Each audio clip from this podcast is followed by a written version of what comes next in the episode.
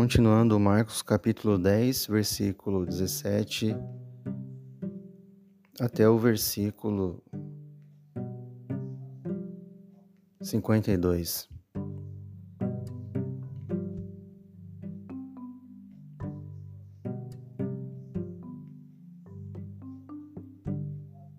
E pondo-se a caminho, correu para ele um homem, o qual se ajoelhou diante dele. Ele perguntou: Bom mestre, que farei para herdar a vida eterna? E Jesus lhe disse: Por que me chamas bom? Ninguém há bom senão um, que é Deus. Tu sabes os mandamentos: Não adulterarás, não matarás, não furtarás, não dirás falso testemunho, não defraudarás alguém, honra a teu pai e tua mãe. Porém, ele respondendo, disse, lhe disse: Mestre, tudo isso guardei desde a minha mocidade.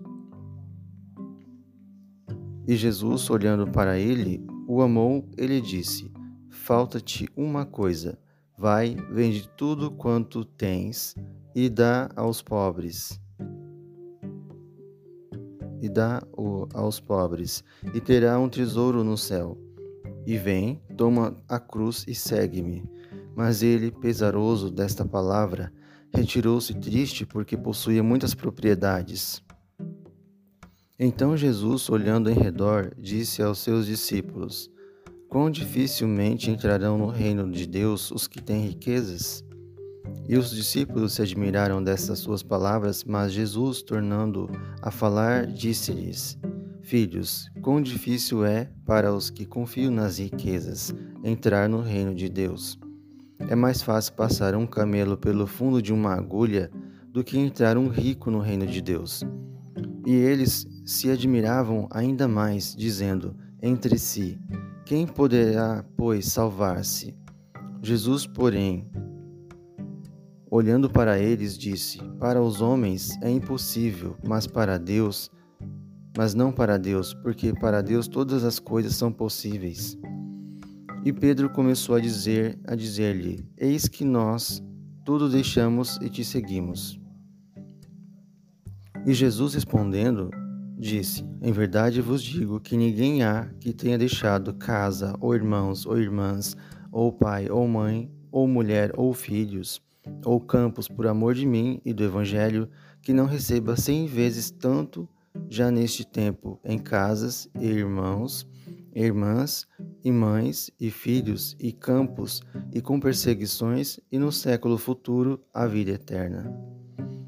Porém, muitos primeiros serão derradeiros e muitos derradeiros serão primeiros.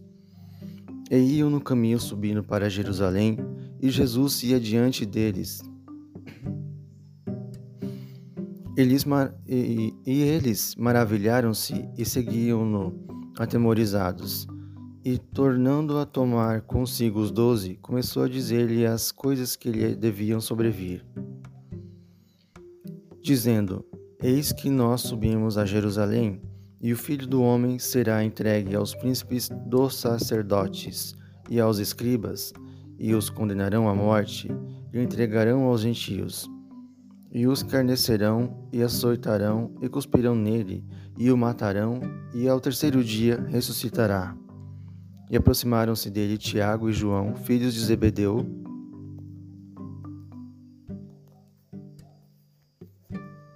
dizendo: Mestre, queremos que nos faças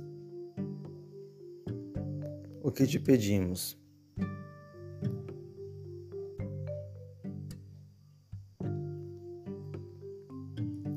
E ele lhes disse: Que quereis que vos faça? E eles lhe disseram: Concede-nos que na tua glória nós assentemos, um à tua direita e outro à tua esquerda. Mas Jesus lhes disse: Não sabeis o que pedis. Podeis vós beber o cálice que eu bebo e ser batizados com o batismo com que eu sou batizado? E eles lhe disseram: Podemos. Jesus, porém, disse-lhes: Em verdade, Vós bebereis o cálice que eu beber e sereis batizados com o batismo com que eu sou batizado. Mas o assentar-se à minha direita ou à minha esquerda não me pertence a mim concedê-lo, mas isso é para aqueles a quem está reservado. E os dez tentando ouvir, tendo ouvido isto, começaram a indignar-se contra Tiago e João. Mas Jesus, chamando-os a si, disse-lhes: Sabeis que os que julgam ser príncipe dos gentios, deles se assenhoriam, e os seus grandes usam de autoridade sobre eles. Mas entre vós não será assim. Antes, qualquer que entre vós quiser ser grande, será vosso serviçal. E qualquer que dentre vós quiser ser o primeiro, será servo de todos. Porque o Filho do Homem também não veio para ser servido, mas para servir e dar sua vida em resgate de muitos. E depois foram para Jericó, e saindo ele de Jericó com seus discípulos e uma grande multidão, Bartimeu, o cego, filho de Timeu, estava sentado junto do caminho mendigando. E ouvindo que era Jesus de Nazaré, começou a clamar e a dizer: Jesus, filho de Davi, tem misericórdia de mim. E muitos, e muitos o repreendiam para que se calasse, mas ele clamava cada vez mais: Filho de Davi, tem misericórdia de mim.